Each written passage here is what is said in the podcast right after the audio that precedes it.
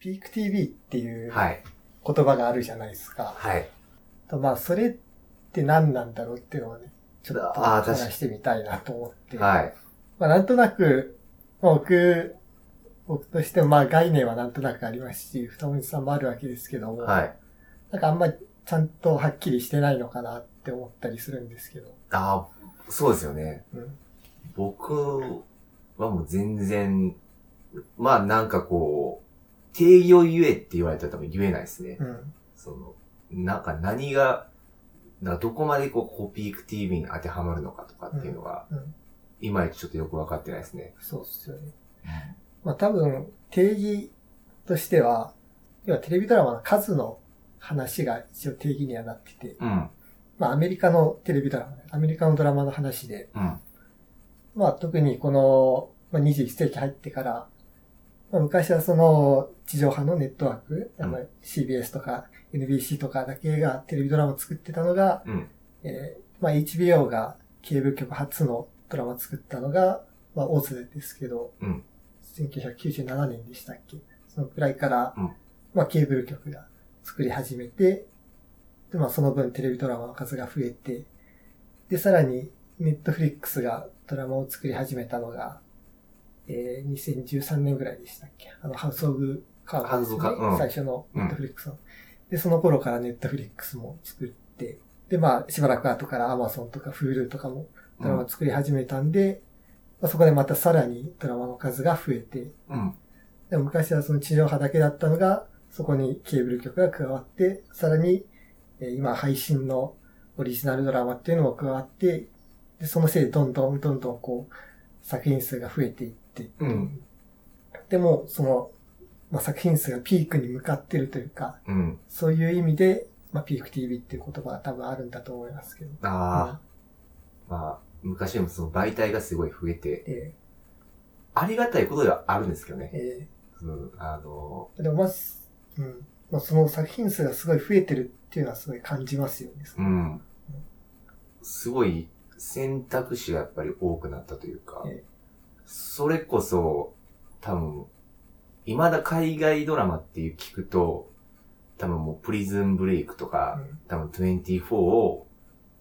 考えてしまうというか、うん。うん。多分その代名詞に多分今も日本はなってると思うけど、やっぱそれ、それはやっぱりもう、むあの本当にもうその今ほど媒体がない、うん。やっぱ時代からのやっぱ名残で、うん。そう考えると、相当今って恵まれてるよなっていう。えもう、昔は DVD1 本借りても2話しか入ってないみたいな、今今じゃ考えれないようー、な、だからそれの定義で言うと、やっぱり日本っていう国の中だけで考えても、うんまあピークは来ているなっていうこそうですよね。本当にとなんか、ですよね。配信でいくらでも見れるし、うん。しかも一個見終わっても別に他にいくらでも出てくる。あの見見てないのがあるっていうような状況で、うん。もう話題になってる作品だけでも見切れないぐらいありますよね、うん。それ。あの、そう考えると、いや、何を見たらいいのかはわからないっていうのは、なんか少しね、贅沢な。ことですよねええやっぱり。もう本当に、僕的には、まあ、て海外ドラマというか、テレビドラマを見ば見出したのがうん、本当にもう、高校生とかなんで、え今が、まあ、20、まあ、まあ、23歳なんで、まあ、まあ、まあ、え23歳なんで、まあ、大体、あれか、えーっと、もう、多分、なんか、6年、多分7年前の時に見出してんけど、その時にはでももうすでに、ネットフリックスあって、うん。い全然あの、作品数は今とかでも全くですけど、うん。やっぱその時からあの、まあ、僕はだから、あれですよね、だから、今の流れで言うと、割とその、ピーク TV って呼ばれるような中での、まあ、誕生というか、海外ドラマ人生をスタートさせたっていう、え急急になんか変な、こう、なんか比喩使い出す。けど、なんか、まあまあそこから見始めたんで、ええ。えまあ、そのピーク TV の中からこう、まあ、海外ドラマの世界に入ったみたいな。そうそうそう僕ははい。ええ。まあ自分も別に、あ、まあ自分はもうちょっと早いのか、そうは言っても。そうですよね。で、まあ D ライフ始まりなんで、2010、12年とか13年ぐらいからなんで、まあ、一応、もちろんその時から HBO とかは存在はしてたわけですけど、まあ D ライフじゃ見れないわけで、うん。D ライフで放送してたのは、まあ地上波のやつですから、ABC とか、FOX とか、まあそういう系のやつだったんで、うん。まあいわゆる、まあ昔ながらの海外ドラマというか、まあ典型的なものだったんで、うん。まあそう、そう考えると、まあ一応入りとしては、ピーク TV 以前、まあそう。まあ、状況として。は、時代としては結構がっつりピーク TV なんですけど、うん。でもやっぱりその、まあ、ピピーク TV って言って、まあその中でもいろいろ段階はあるじゃないですか。えやっぱりケーブルテレビがどんどん作り出した時期と、まあ、配信サービスが登場してきて、ーうん。で、今度はその配信サービスが自社でうん作品をオリジナルで出すようになってっていう、まあなんかそういう段階があって、まあどんどんどんどんその、な、まあその作る、まあ媒体も増えたし、スタジオもすごい変わって、もう、ハリウッドで、あの、まあなんか、何大スタジオとかって言われてるようなものが、うん。今だともうネットフリックスが、なんかもう、その中にこう数えられるようになったりとか、もうそういうスタジオ側も、だいぶ、まあ変わってきた中で、うん。多分こ、本当に、あの、僕らそのさっき言ったんですけど、まあまあ6、7年ぐらい見た中でも、だいぶ変化が、あありますか、うん、あ。あったよね。えー。どうでしょうその、しまあ、ここまで、まあ、ピーク TV の定義っていうのはそういう数的なものとしてあるわけですけども、うん。まあ、質っていうのも、ああ、それはそうやね。まあ多分そっちの方がむしろわかりやすいうん。形で質っていうのは変わってきてると思うんですけど、うん。何が違うと思いますその昔の、まあ昔のっていうかまあ今も別に地上波のあの、ネットワークがあってドラマ作ってますけど、まあそういうのと、うん。まあケーブル局、とか配配信の配配信とか、えードラマっていうのは、一つはやっぱ圧倒的に、なんていうんですか、その、描写というか、まあ日本でいうその、まあ、え、まあ、営林とか、そういう倫理的に、やっぱ引っかかるラインみたいなのが、まず違うかなって。僕は多分そこが一う番ん、大きくて、あの、やっぱり、まあ、それ当たり前っちゃ当たり前の話なんですけど、やっぱり、なんか、ピーク TV の代表作っていう形で、まあ、言われてるような、あの、テレビドラマって、大体ケーブルテレビとかうん。のドラマで、まあ配信作品とか、で、やっぱり、そこに、の作品って本当にその、まあ、際どい描写が多くて、うん。まあ、だ、まあ、だからこそ、幅広いというか、今までその地上波がゲットできなかった層を捉えることができてる。まあ、映画、テレビってチープだろうっていう部分が、うん。多分、なく、なくなってきてるのは、まあ、お金のかけ方とかもあるけど、個人的にはやっぱりその、すごい際どい描写ができるっていうのが、うんなんか一つその、テレビドラマと映画の差があるよね、みたいな風潮法が壊したんかなってえー思いますよね、うん一つはそ。うですよね。えーまあ1秒とかがまあ特にそうです。まあ最初にやったのがまあ1秒ってことですけど、まあうん。ケーブル局だったらまあどこでもまあそうですよね。FX にしてもまあショータイムにしても。うん。でも逆に、結構サイモンさんはすごい長く、まあもう先ほどもあったんですけど、D ライフで見て、えどうですか？今のその、今こう、まあそういうことなんかサクセッションとーか、うん。あ、メディア王とか、そう、ここねまあどっち、でもいいですけど、まあ私もいいですけど、えとか見て、え。もう多分、全然、なんていうんですかね、あの、結構、D ライフとかでやってる、見てたテレビドラマと、ーえ。それこそその、まあ、サクセッションとかー、うん。なんか、ベターゴールソウルとかのう、なんかピーク TV の代表作って言われるようなうん。作品って、どうですか？どう、なんかまあ、両方とも魅力はあると思うんですけど、どう感じまあ、ます、そうですね。まあ、本当に違いを挙げたらキリがないぐらいいろいろあるんですけど、うん、まあ多分、典型的なとことして、まあ地上波のドラマ比較的1話完結うん。のが、まあ多分圧倒的に多くて、まあ、刑事ドラマとか、うん。弁護士ものとか医療ものとかが、まあ、主流なジャンルとしてあって、うんまあ、1話の中で事件があって、まあ、なんとなく解決してっていうのが、まあ、繰り返されていくわけですけども。ピーク TV って言われるものは基本的には、あの、1話完結ではなくって、こう、シーズン、というか、まあ、むしろシリーズ全体ですよね。複数シーズン通して物語を作っていくっていうのがあるし、うんまあ、あとキャラクターの作り方っていうのも多分、うーん。あの、だいぶ違って、うん。まあ、やっぱ1話完結だと、まあ、キャラクターってそんな、キャラ、その登場人物の性格とかうん。考え方みたいのって多分そんな変わんなくって。そうだよね。まあ、それは多分1話完結だからどっかのエピソードを視聴者がまあ、たとえ見てなかったとしても、すぐに追いつけるように、うんまあそういう、あの、まあ配慮というかまあ、そういったことも考えてなんかもわかんないですけど、うん。まあそんな変わんないんですけど、まあピーク TV の場合、まあわかりやすいのはブレイキングバットですけど、うん。ブレイキングバッター、最初は、あの、ウォルター・ホワイトはただの、ね、高校の科学のうん。先生でしたけど、でもファイナルシーズンではもう、あの、どんなことでもやるような、なんか、う麻薬王のハイゼンベルグとなるわけじゃないですか。うん。そういう風な、まあ、キャラクターを変化させていく。で、そのキャラクターの、なんか心理みたいなものを、こう、深く深く、うん。シーズンかけて話を作れるっていう、一話完結じゃないっていうことを活かして、複数シーズンかけて、そのキャラクターっていうのを描いていくっていうのは、まあ大きいのかなって思いうます。ブレイキングバットは、割と、僕はもう本当にテレビドラマにハマったきっかけが実はそこで、あの、それまでも、まあ見てたんですけど、正直、ドラマはもうその、そんながっつり真剣に腰を据えて見るものじゃないのかなっていうのは、ブレイキングバットを見るまではすごいあって、うん。まあそれがさっきサイモンさんおっしゃってたような、本当その、そ、そこまで深くこう掘り下げないっていうのがあったんで、だからもうやってたら、テレビで放送してたら見るみたいな、うん、うん本当その見方だったんですけど、うん。やっぱりなんか、ブレイキングバットを見て、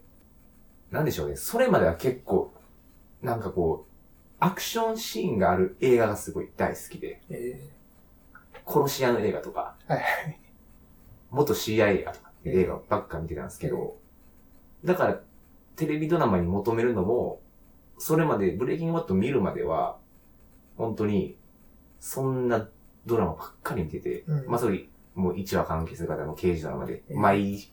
毎週なんか銃撃つみたいな、うん。銃撃ってう、ん。アクションシーンがあって、で、ちゃんとこう、主人公とかが、なんか典型的な、あの、もう筋肉ムキムキの、あの、もうな悩み事ないやろみたいな。そんなキャラクターやったけど、ブレイキングバットを見たときに、まあもちろん麻薬っていう触れ込み僕は見たんですけど、セカンドシーズンの第10話、ウォルターが家のあの腐食した床をえ修理するっていうえ回があって、えでそこの回って麻薬とか出てこないんですよ。ただひたすらウォルターが家なんか、まあ家の、まあ、腐った床がちょっと気に入らなくて、うん。で、それをこう、まあ、周りから見てそう病的な執着心で、で、直していくんですよ。うん。で、その一方で、あの、パーティーで、自分の息子にこう酒を強要したりとか、ええその、麻薬以外の部分でも、そういうちょっと振る舞いがどんどん目立ってきて、みたいなえ回を、もうほんと丸々1話かけてやってて、ーうん僕正直言うと、それがすごい衝撃的というかう、ん。逆に贅沢だなと思って、うん。一話丸々かけて、そういうその内面的なものに、フォーカスをこう当てれるんだなっていう。う。ん。なんかそこがすごい贅沢だなと思うし、そういう、なんていうんですかね、あの、1話1話じゃななくて、なんか13話でちゃんと考えれてるっていうところに、僕もすごいね、あの、感銘を受けて、うん結構多分、ピーク TV って呼ばれるような、あの代表作の作品ってやっぱりもうそういう、本当なんかこう、まあ、アクションとか、なんか目に見えたそういうメメロドラマとかじゃなくて、うんもっとこうなんか人間の、あの、心の動きを、こう、贅沢にね、時間をとってこう咲いてくれてるのがうん。いいですね、表現に。そうですね。うんだからもうそろそろベターコールソウルとかなんか本当もうその、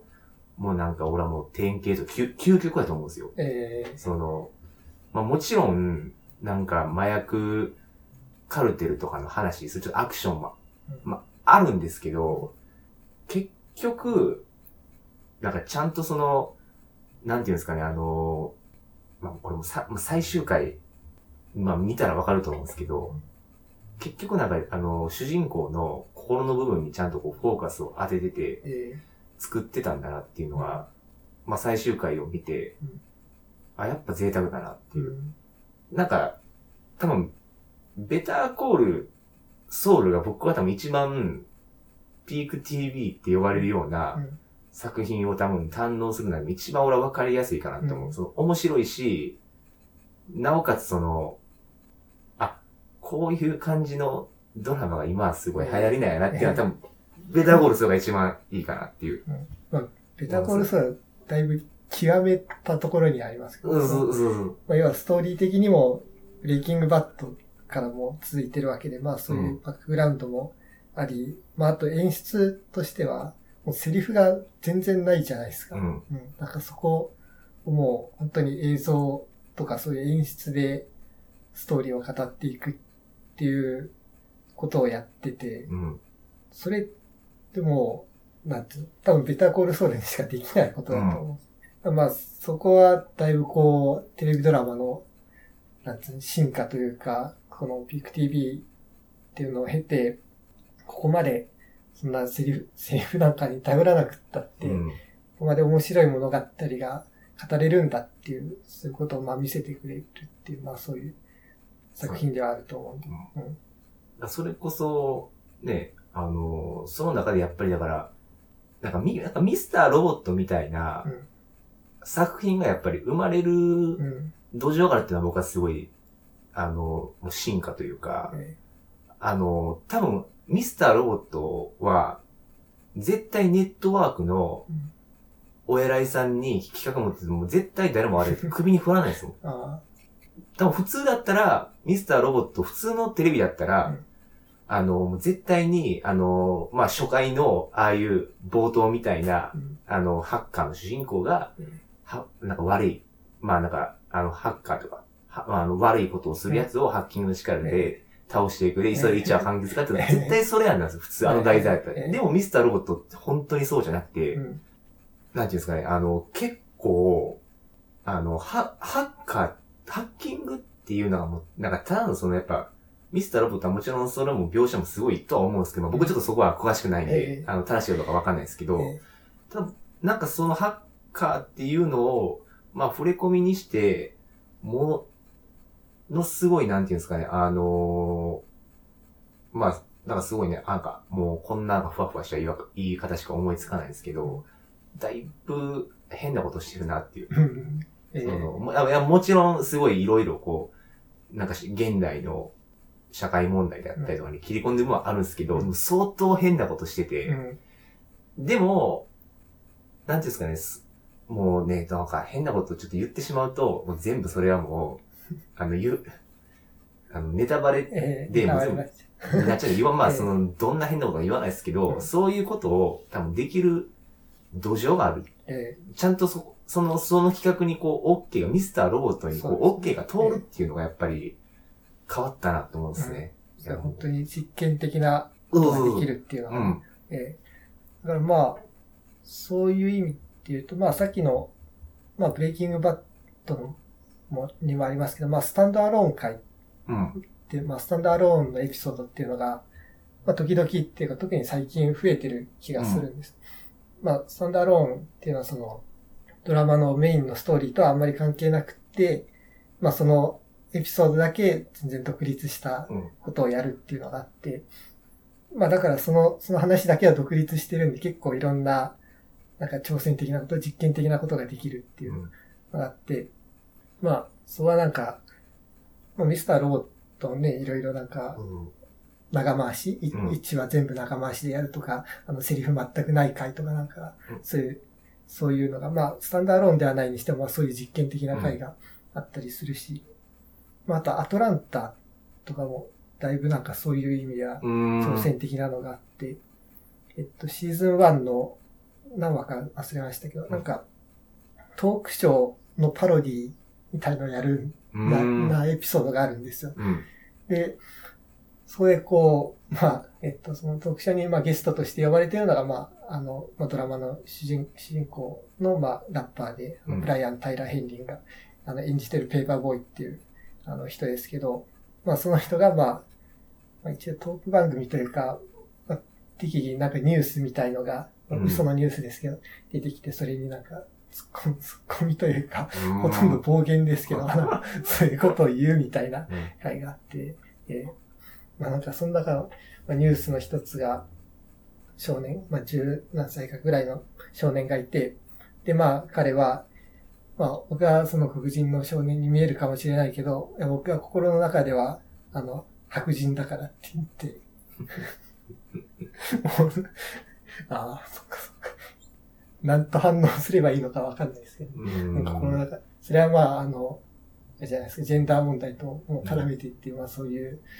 すごいシュールなネタというかね、えーっていうのもあったりして、うんなんかそのエピソード全体がすごい実験的というか、うん。そんなことやっていいんだみたいな。ね、余裕があるよね。余裕がありますなんかうんね。うん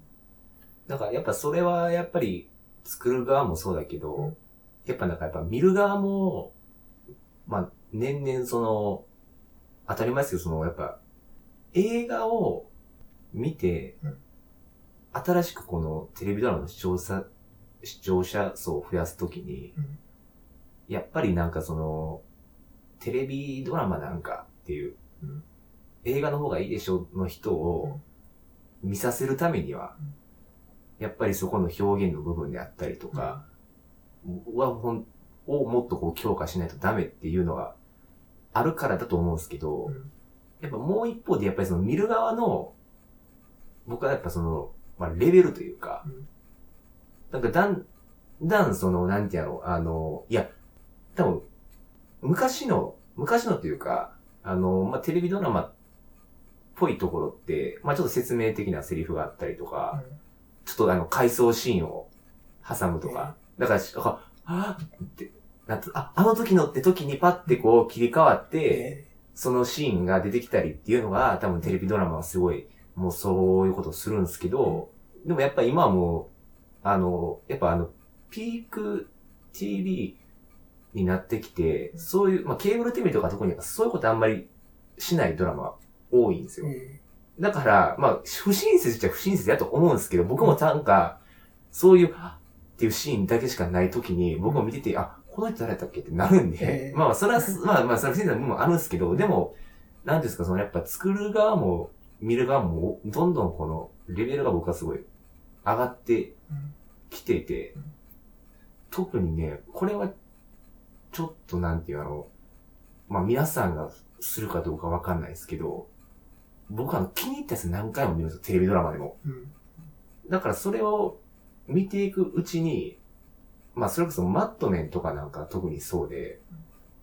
セリフじゃなくて、ちゃんとその表現とか描写で説明してるなっていうのがやっぱ分かるシーンがいっぱいあって、うん最近やっぱりだからそういうもう見る側をすごいやっぱ信頼してくれて、まあ、作る手側も、いや、これは受け取ってくれるだろうっていう表現がすごい多くてね。まあそれをこう、まあ僕はたまにそれがちょっと不親切やなって思う時も正直あるんですけど、でもすごい、あの、いまあだからブレイキング、それこそブレイキングバットとかベターコールソウルが、まあ僕ちょっとツイあの、ツイッターアディクティブ、あの、アディクション、もう、あ、もうアディクションもツイッターなんで、ちょっとあれなんで、まあ、ツイッターの話になっちゃうんですけど、あそこまでこう、ツイッターで盛り上がったのって、まあ面白いからってのもそうなんですけど、え、ここってこういうことなんじゃないのっていうのでうん、視聴者側が SNS にこう、投稿したりとか、なんか、あ、ここって、なんか、お、オマージュなんじゃないとか、うん。メタファーなんじゃないっていうのを、なんか視聴者側がこう発見できるっていう、なんかもう、すごいなんか昔にはなかった、まあ、今なかったええ。楽しみ方みたいなのがすごいできてきて、うん。なんか僕はそれがすごい、あの、まあ、面白いし、あの、すごいなんていうんですかね、あの、21世紀の盛り上がり方というか、ほ本当に。いや、それは、あの、うん。すごいそう思います。その、うんまあ、いわば SNS ってとか、まあそういうものがこう、まあ、ピーク TV にはちゃんとそういう意味では影響を与えてるんだと思います。まあ、SNS の前はまあ、いわゆる、まあ、ブログとかがすごいうん流行ってたわけですけども、そうそうやって、まあ、すぐに、こう、意見とか感想とかを共有できるっていうのがうん反映されてて、まあ、例えばさっき今、あの、回想シーンがないっていうのは、あの、ゲームオブスローンズも全然回想シーンがなくて、まあ、一箇所だけあるんですけど、その一箇所を除いて全然ないんで、うん。まあ、あの、まあ、あんだけ登場人物が多いと、まあ、わけわかんなくなるんですけど、まあ、そういうのの、まあ、解説はきっと、あの、誰かがブログに上げてくれるだろうっていうね、あの、当てにしてるのかもわかんないですけど、ありますし、あと、まあ、結構そのゲームオブスローンズって衝撃的なうん。展開があって、あの、いきなり主要人物が死ぬとかっていうのがあるんですけど、で、まあ、その、あるエピソードに関しては、その、すごい衝撃的で、そのリアクションを、あの、撮ってうん、自分のリアクションを撮って、それを SNS、まあ、YouTube とかに上げて共あ有してで、それをなんかリアクションだけ見た人がさらにこう、もっと、あ、えそんな衝撃的なエピソードってどんなんなんだろうって思って、さらにゲームオブスローンズをーうん。自分で見るっていう風な感じで、まあ、広、広まっていった、まあ、そういう一面も、あの、あるにはあるんで、うん。やっぱそこら辺の、あの、SNS みたいなものは、すごい、重要なんだろうなとは思います。うん。ほ本当に、ただでさえ僕とか、ね、覚えが悪いんで、うん本当にうん、たまに本当に、あれ、この人誰だったっけって思う時あるんですよ。えもう、だ特にあの、意外とあの、サクセッションは僕結構そのタイプ。なんか結構、ローガン、あの、あの、ロイ家以外って、あんま出てこないじゃないですか。あの、キャラクター。うん。あの、ええ。その、まあか、会社の側近とかはまあ別ですけど、えあの、割とちょこちょこなんか出てきて、うん。で、僕、そのために、あ、ちょっとこの人誰だっけなって、いつもなってるんですけど、そういう時に、あの、まあ、ツイッターか、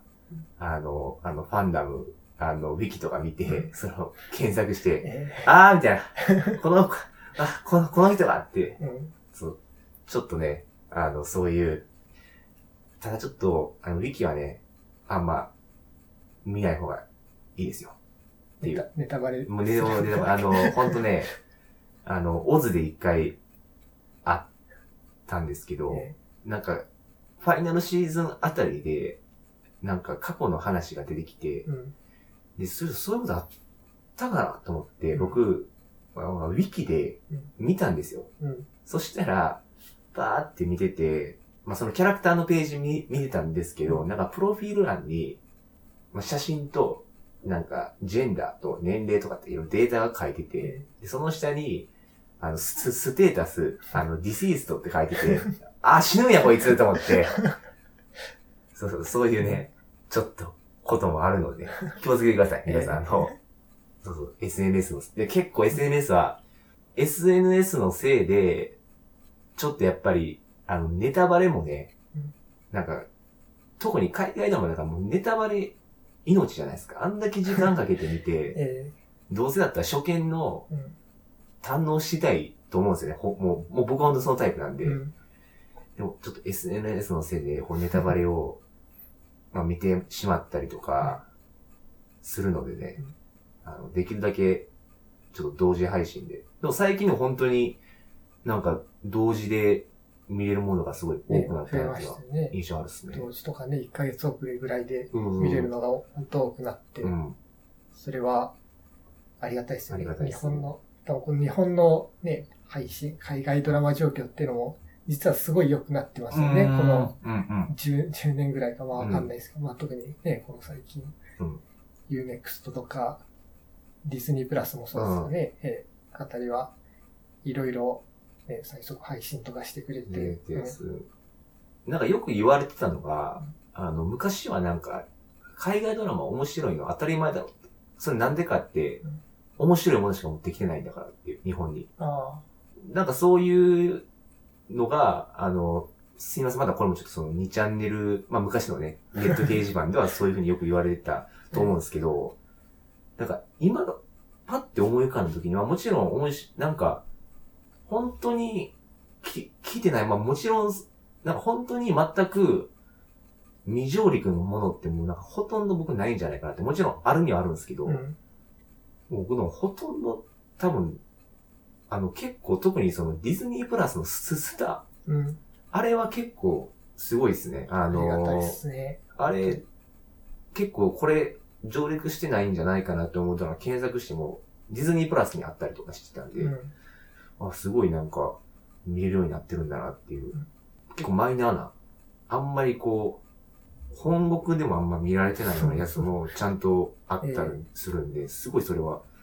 ありがたいですね。そうですよね。うん。あの、有効活用。なんかディズニープラスっていうからディズニーしかないのかみたいななんか、あ、イそうメージは多そうそうそう。分、まあ、もしかしたらまだ結構あると思うんですけど、うん。全然そんなことなくて、そのそのスターっていう、うん。まあ、ブランドなんで、まあ別にスターっていう名前はどっちでもいいっちゃいいんですけど、うん。まあとにかくディズニープラスの中で最新の海外ドラマ結構見れるんで、うん。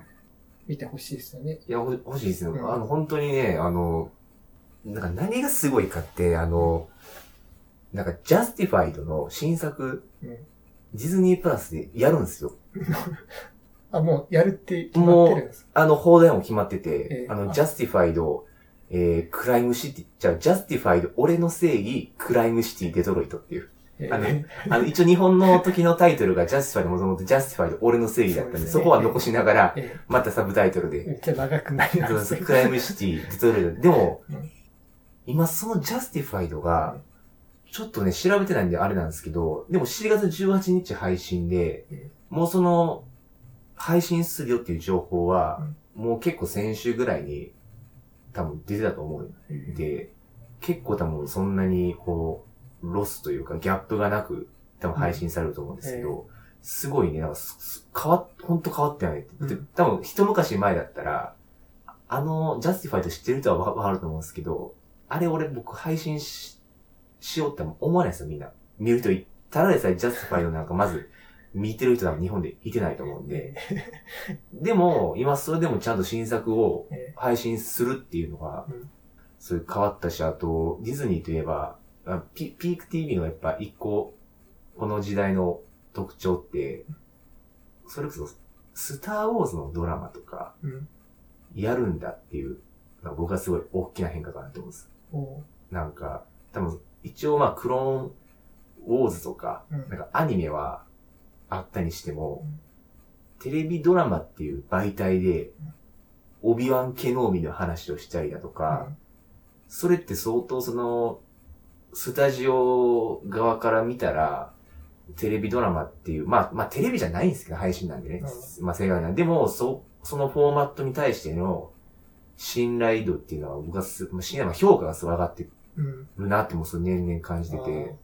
だからすごいまあ、まあ、実際その作品のね、良し悪しはまあ、それはまあ、その人それぞれだと思うんですけど、多分本当に僕は結構今の時代で、ユハン・マクレガーのオビアン・キノービ、また見れるなっても思ってなかったし。うん、それはすごいなんか、もう時代やなって。うん23のやつが何言うてんねんって話ですね。そのそうそう、でもそれはああ、思ってるでも時代、そういう時代です。うんもう、まあ、すごい。だからやっぱ、一個、映画の俳優がさ、どんどんどんどんやっぱりさ、テレビドラマでさ、えー主演してるっていうのもすごいやっぱ大きな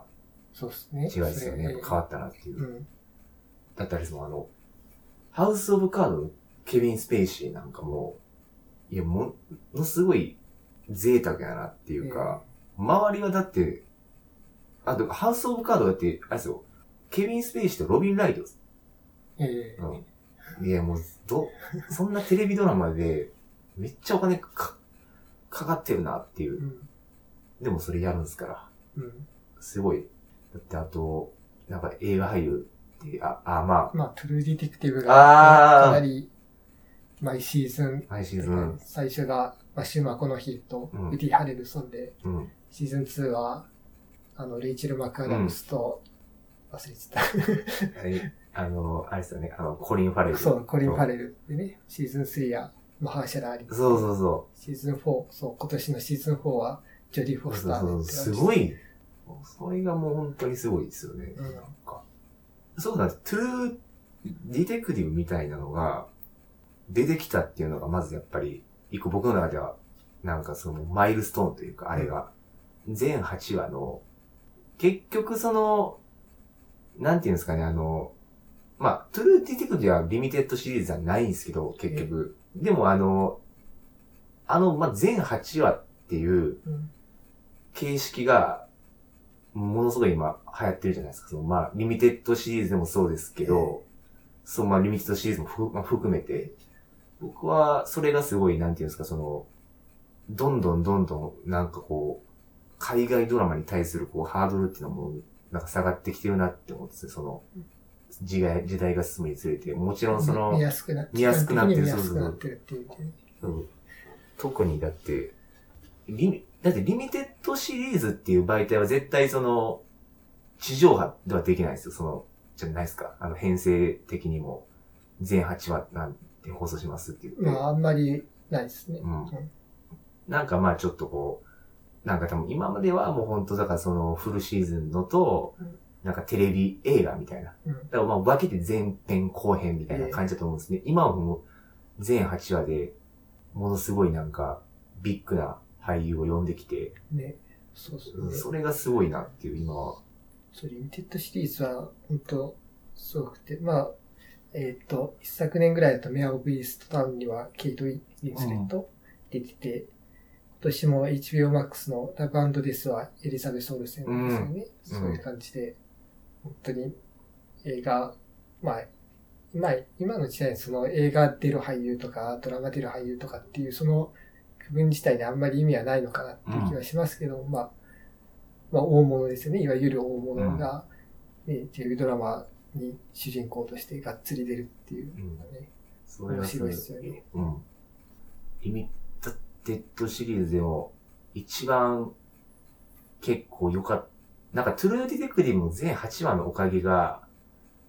なんかすごいあの、ブレイキングバッドを見た直後に、トゥルーディテクティブ今度見ようってなったんで、うんそこでもなんか掴まれたっすもんね。それまでは、やっぱり僕の中ではやっぱテレビドラマは先もあったんですよ。チープだろうと思ってたんで、うんトゥルーディテクティブ見て、これすごいなと。映画やんか。うん。もうこんな、まあそうですね。ぜ贅沢な映画やん。えうんそれがすごい、そうですね。まあ、リミテッドシリーズの登場というか、えうん。それがすごい流行ってるなっていうのも、いいから特徴ですよね。そうですね。うんもトゥルーディまああと、トゥルーディテクティブシーズン1と同じ年に、あの、ファーゴのシーズン1もう、あ放送されてるんで、やっぱ、まあ2014年だったと思いますけど、あ、うん。そこはちょっとメモリアルな年ですよね。そうですよね。そう、今そのファーゴで思い出したんですけど、うん。なんか映画からテレビシリーズ化するっていうのも、あの、結構僕は、これはピーク TV のうん。限定的なものなんじゃないかと思ってて、うん。まあ、ファーゴも、まあ、ファーゴはまあ、その、脚色というよりか、まあ、新しく、ええ。あの、ストーリーを考えてやってるんですけど、ちょっとあの、ジャンルが本当ね、限定的で申し訳ないんですけど、あの、デンゼル・ワシントンのトレーニングデイなんかも、ドラマ化したりとか、ガイ・リッチーの監督のスナッチとかもテレビドラマになったりとか、うんえあの、すごいなんか映画からテレビドラマ化するっていうのが結構なんか多くてとか、でもひピーク TV って呼ばれる、どんどんその、はい、ケーブルテレビが番組作り出した以前とかは、多分それが多分なかったんじゃないかなと思う。その映画からテレビに、シリーズに脚色を。するっていう。なんか映画からテレビシリーズってのは、結構地上波の方もやってる気がして、リーサルウェポンとか、イコライザとか、イコライザもありますよね。それはでもあの、多分、一昔まだそういうのは多分なかったと思うんですよ。その地た。ま上あ確かにパッ。とは思い浮かばないですけど。うん昔は多分テレビドラマから映画っていうのが多分主流というか、うん。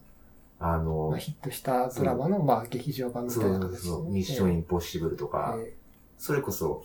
だってイコライザーなんか珍しいですもん、今。もともとテレビドラマで、デンゼル・ワシントンで映画になって、また今 CBS で、イコライザーっていうテレビシリーズ、どう入れ替わってんねんっていうね、ことになってるどどっちのリメイクやねんっていう、その、今のテレビシリーズのイコライザーは。デンゼルのやつやってんのか、まだ昔のやつやってんのかっていう、結構。それで言うと、あと、今、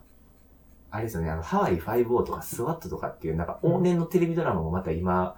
なんかリブートを、ああと、マグナムもシリあーそうそう。あの私立探偵マグナムでしたっけ？えやってて、なんか僕は割と、あの、昔のテレビドラマをうん、ちょっと今見るのは、結構、ちょっとしんどいところもあって、うん。ちょっとやっぱり今のに慣れてしまうとちょっとチープすぎるんですけどえ、そういう時にやっぱそういう、あの、リブートしてくれるとうん、ありがたいですね。そっちを見たらいいんで。えちょっとオリジナルが好きな人はちょっとどう思うかわかんないですけど、まあ。ちょっと語りきれないですね、結局。まあそうっすうよね。ん、数の、もうそんな。TV ってもの自体長いっすから。まあ始まりが、HBO がドラマ作り始めた年とするなら、1997年で、うん。で今までもう25年間ぐらいあるわけで。そうそうそれをそんな一気にね、ね本当は、なんかこう、マイルストーン的なのを、うん。こう、一個一個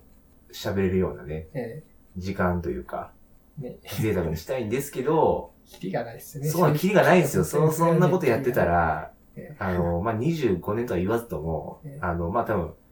あれですよね、あの、まあ、2、3年かかると思うんで、そんなことしてたら。その、週、週3でやるとして、これを、これを週3でやって、まあ、2、ええ3年かなっていう。あくまでざっくりとね、今回はまあ話してきたということで。はい。はい。で、なんていうんですかね。まあ僕とかもやっぱり冒頭でもあったように、うんそもそもまずピーク TV とは何ぞやっていう人も多分そう多いと思うんです。えまずそのピーク TV とはとえか、うん。じゃあピーク TV、なんかどの、ピーク TV って言うけど、その25年もうん。歴史がある中で、いや何を見たらいいのかっていううん。人ってもいっぱいいると思うんですよ。正直僕ももう、最近もう何を見たいかわからなくて、え。逆にもう見何にも見てないです。え。まあ、ちょっとしたガイド的なね、海外ドラマガイドみたいなのも、あったら、特にね、うん。ちょっとあってもいいのかなと思って、あの僕が書いたんで、え。書いたというか、まあ、まあ、これまでもブログという形で、うん。海外ドラマパンチやってきましたけど、うん。まあ、その過去の記事なんかを、まあ、うんまとめて、で、まあ、あとさらにこう、さっきも話したピーク TV っていうものが、うん特にこの二十何年間かのトレンドとしてあるんで、うんそこの、まあ、ピーク TV っていう観点で見て、えーまあ、これまでの過去記事から、えー、35作品ぐらいでしたかね、えー選んで、本の形でまとめました。まあ、電子書籍という形で、あの、まとめて、あの、近々、Amazon の Kindle で発売する予定です。はい。あの、タイトルは、海外ドラマパンチ、ピーク TV 時代の海外ドラマガイドということで、おい。まあ、すごい宣伝になっちゃいましたけど、要はあの、歩き方は欲しいよね。はい、そう、そういうことや、うん歩き方です。うん必読ですよ。必読ですよ。これを。はい。ということで、あの、はい、Amazon の Kindle で、あとあの、Kindle Unlimited 入ってる方は、おそらく、あの、読み放題で読めるようになってると思うので、うん。ぜひ、手に、手には取れないですけども、まあ、覗いてみてください。はい